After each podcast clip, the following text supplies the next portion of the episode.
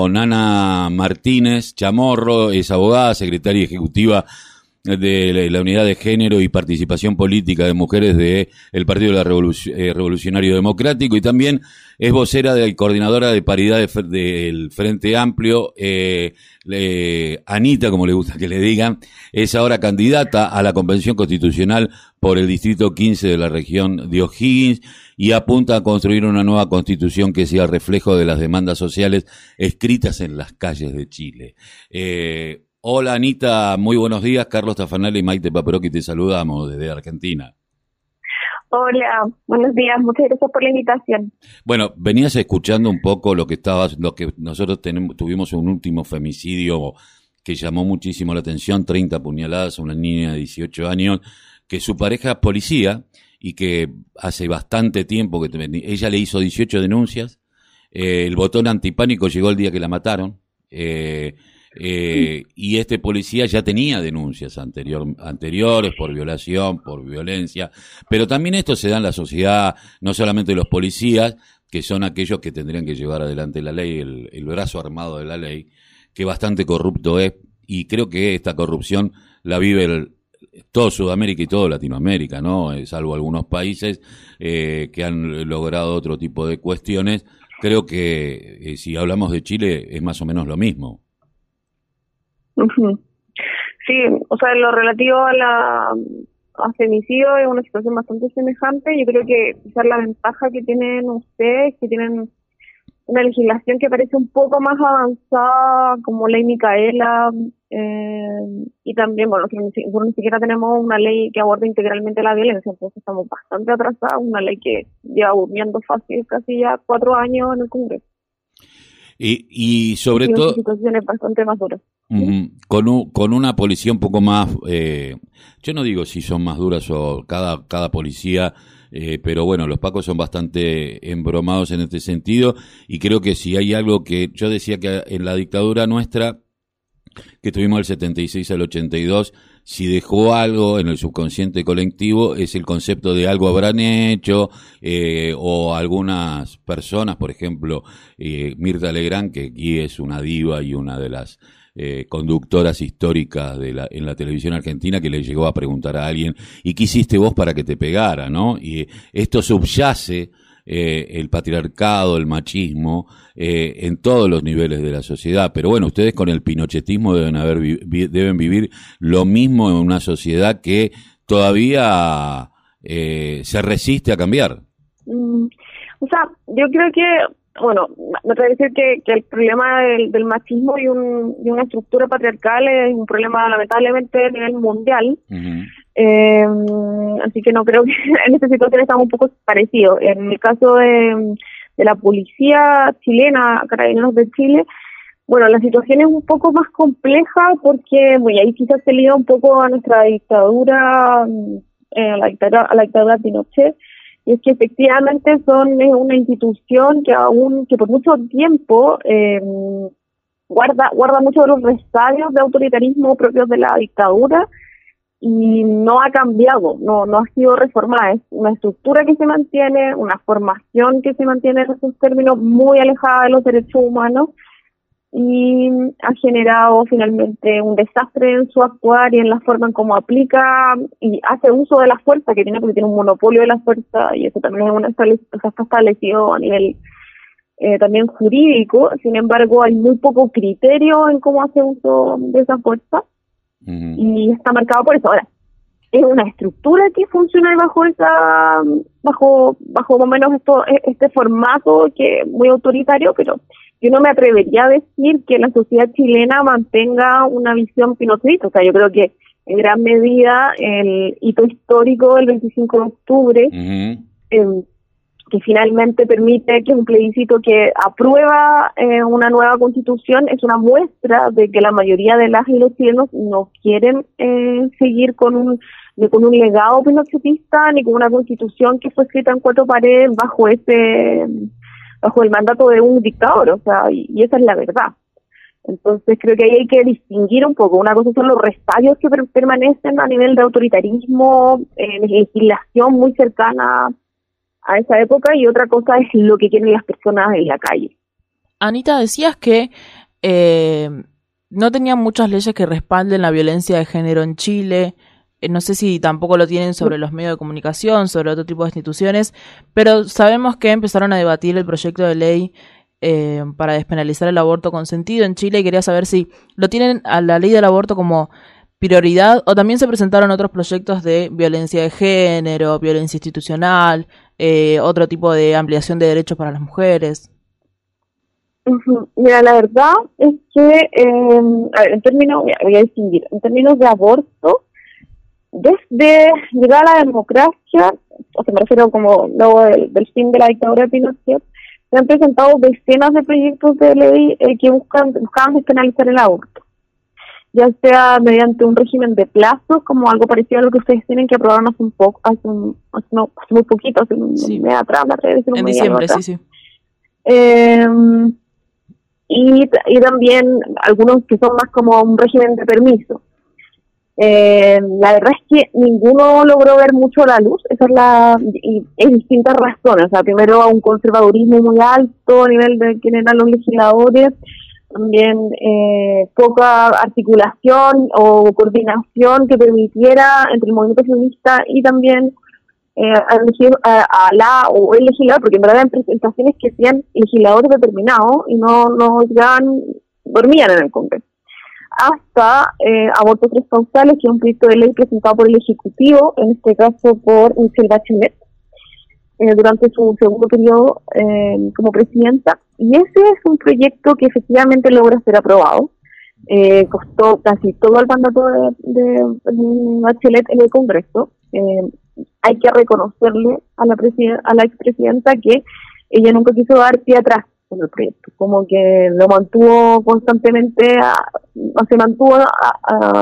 para ella era algo que quería sí o sí. Y efectivamente se logra, sin embargo, es un proyecto, insisto, con permiso, son tres causales, eh, y un proyecto que ya venía bastante, ya era bastante eh, como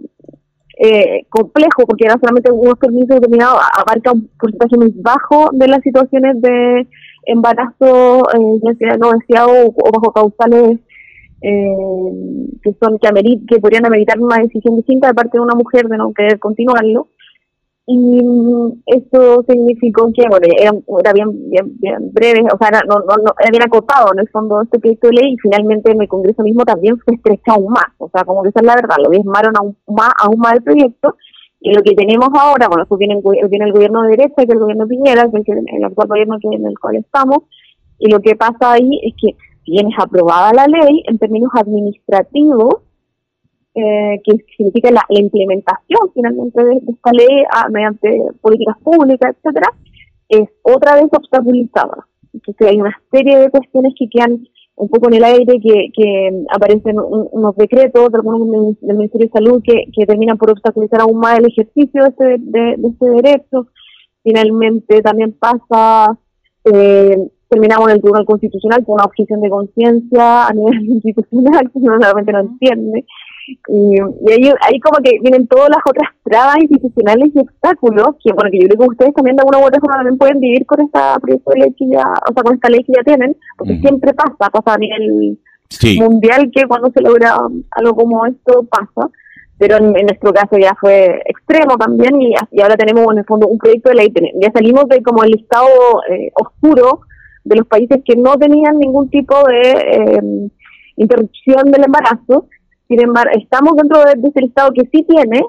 sin embargo, completamente obstaculizado. Como, entonces, un, derecho que no se, no, puede, no se puede llevar a la práctica. Y que en pandemia ya fue una locura, porque en verdad no era posible. O sea, estaban todos, todos los centros cerrados, eh, había mucha violencia de género eh, y violencia sexual en,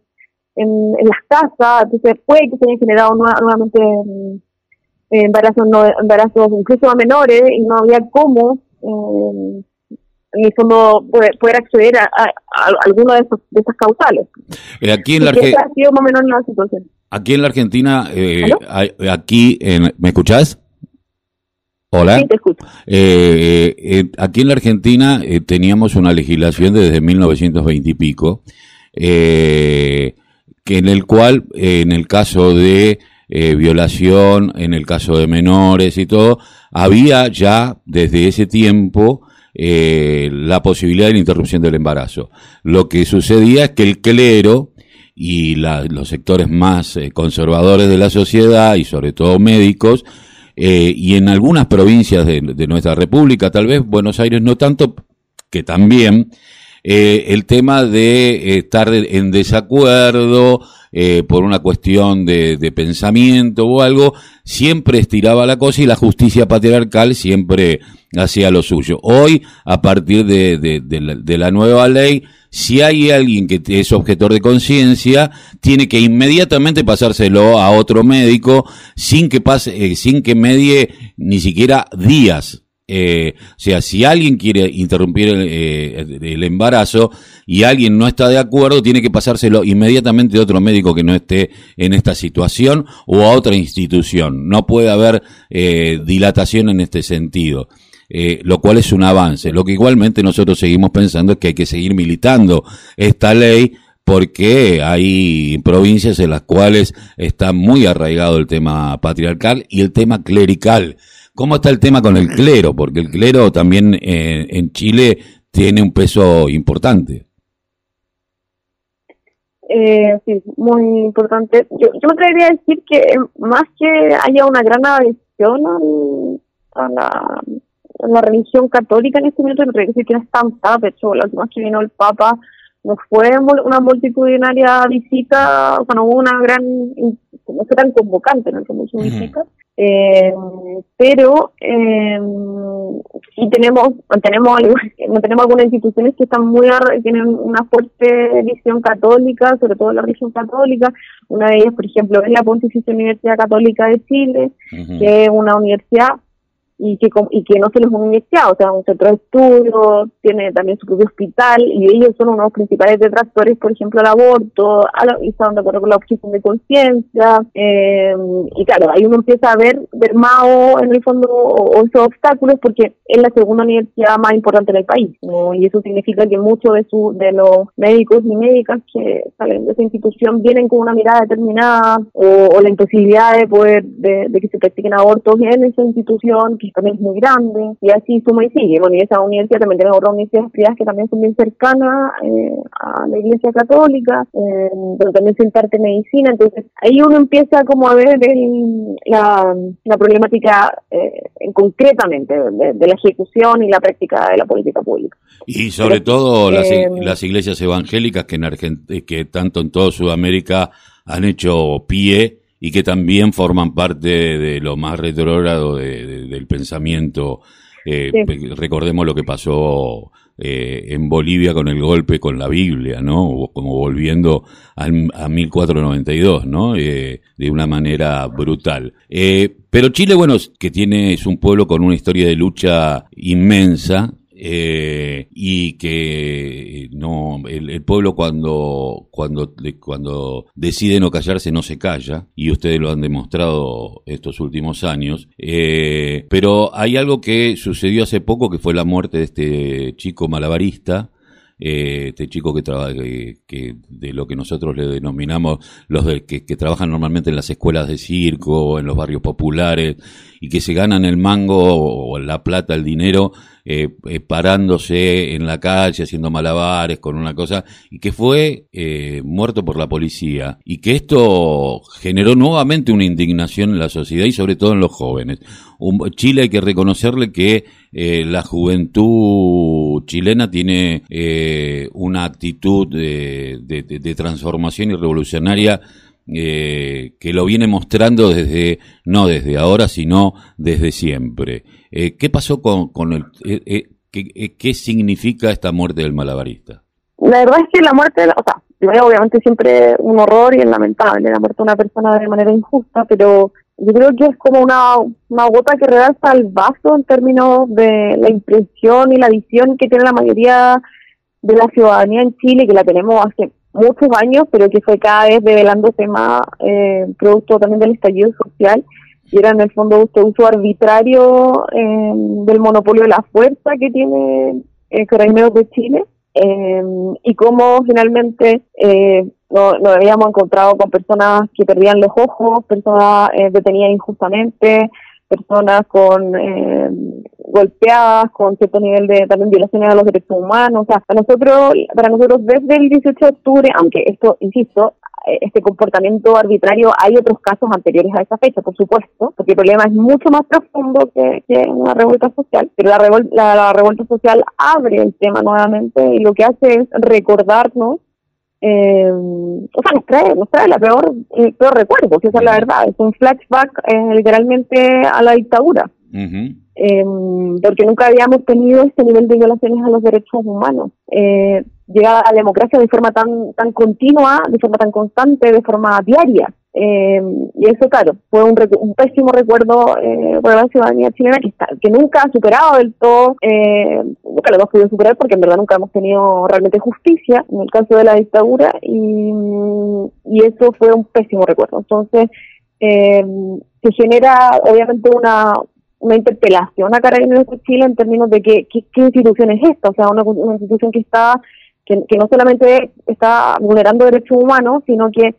eh, tiene un actuar eh, que nos parece del todo desproporcionado, como para lo que uno quisiera, como ciudadano y ciudadana, porque uno entiende que evidentemente hay reglas en una comunidad, siempre hay reglas en una comunidad y uno determina esas reglas como sociedad, ¿cierto? Y debe haber algo o alguien que vele porque esas reglas se cumplan o, haya cierto nivel de fiscalización en, ese cumplimiento. Y esa es como un poco la función que le suele otorgar uno a la policía. Eh, en este caso, si bien uno espera eso, eh, su uso de la fuerza es una cuestión completamente arbitraria. Y genera mucha desazón en la ciudadanía porque uno no espera eso. O sea, estamos hablando de una persona que estaba haciendo un malabarismo, eh, que efectivamente se le pide, eh, bueno, nosotros también tenemos un control de identidad, eh, que siempre, esto quiero decirlo, bueno, yo, soy de formación abogada, de, que siempre desde su desde que se discutió este tipo de control con la reforma procesal penal, que, tuvo lugar hace 15 años atrás, eh, no, menos, perdón, estoy recordando mi año de universidad, pero eh, hace, uno, hace unos años atrás, cuando tiene lugar, siempre fue discutida como problemática. Eh, siempre fue un tema el, control porque sabíamos que el, el a quién le hago el control de identidad es una cuestión muy, muy antojadiza y caprichosa. O sea, probablemente a quien le voy a hacer el control de identidad es una persona que me parece rara, extraña, eh, que se ve, no sé, un poco, parece, puede parecer alguien que es indigente en la calle o que se ve eh, vulnerable o que no tiene recursos. Uno tiende a pensar que a eso es a lo que les van a hacer el control de identidad, a quienes nos parecen extraños, o, o no parte de la sociedad. Y aparte con una... Eh, a, la otra... Con una... Y ahí hay una cuestión finalmente de clase. No, Hay una cuestión de clase porque a la gente rica, a, las comunas más ricas del país, nunca les suelen hacer control de Ana... Y de hacérselos, el trato es completamente distinto. Este, con una mochila de prejuicios infernal, cosa que nosotros también, eh, el control de la ciudadanía es algo que se viene discutiendo desde hace mucho y el desmantelamiento del aparato represivo dentro de las fuerzas policiales en la democracia es otra discusión que nosotros tenemos hace treinta y pico de años y todavía no lo hemos logrado, pero que vamos batallando. Eh, te agradezco mucho haber pasado por la mañana informativa aquí de la Unión Nacional de Clubes de Barrio, de la radio de la Unión Nacional de Clubes de Barrio. Eh, no va a ser la primera vez que, nos conectemos. Eh, le mandamos, te mandamos un fuerte abrazo desde este, desde el otro lado de la, de la cordillera. Desde el Atlántico, te diría yo, porque estamos en la provincia de Buenos Aires, eh, pero un fuerte abrazo, que sigan con la lucha, solidarios nosotros desde aquí, y porque la ley de la interrupción voluntaria del embarazo sea un hecho y que el control de la ciudadanía y el cambio venga desde los sectores populares y los estudiantes, que me parece que son aquellos que tienen mucho para decirnos, sobre todo a los viejos, los que hemos pasado los 55 años, que, que también luchamos en algún momento y que a veces hay algunas luchas que no entendemos, pero tenemos que tener la confianza de que los jóvenes van a saber llevarla adelante y van a ser protagonistas de su tiempo. Así que te agradecemos agradecemos mucho y un beso a Catalina, la diputada de, del, del partido, y bueno, y suerte con esto de eh, sos candidata a la convención constitucional eh, de ahí del distrito de O'Higgins, así que eh, por una nueva constitución en Chile. Un abrazo. muchísimas gracias y también le mandamos un fuerte abrazo eh, cruzando también la cordillera en este caso. Así que le mandamos cariño y bueno, estamos también atentos a cómo sigue evolucionando gran parte de las eh, políticas públicas que está implementando actualmente el gobierno argentino. Que estén bien.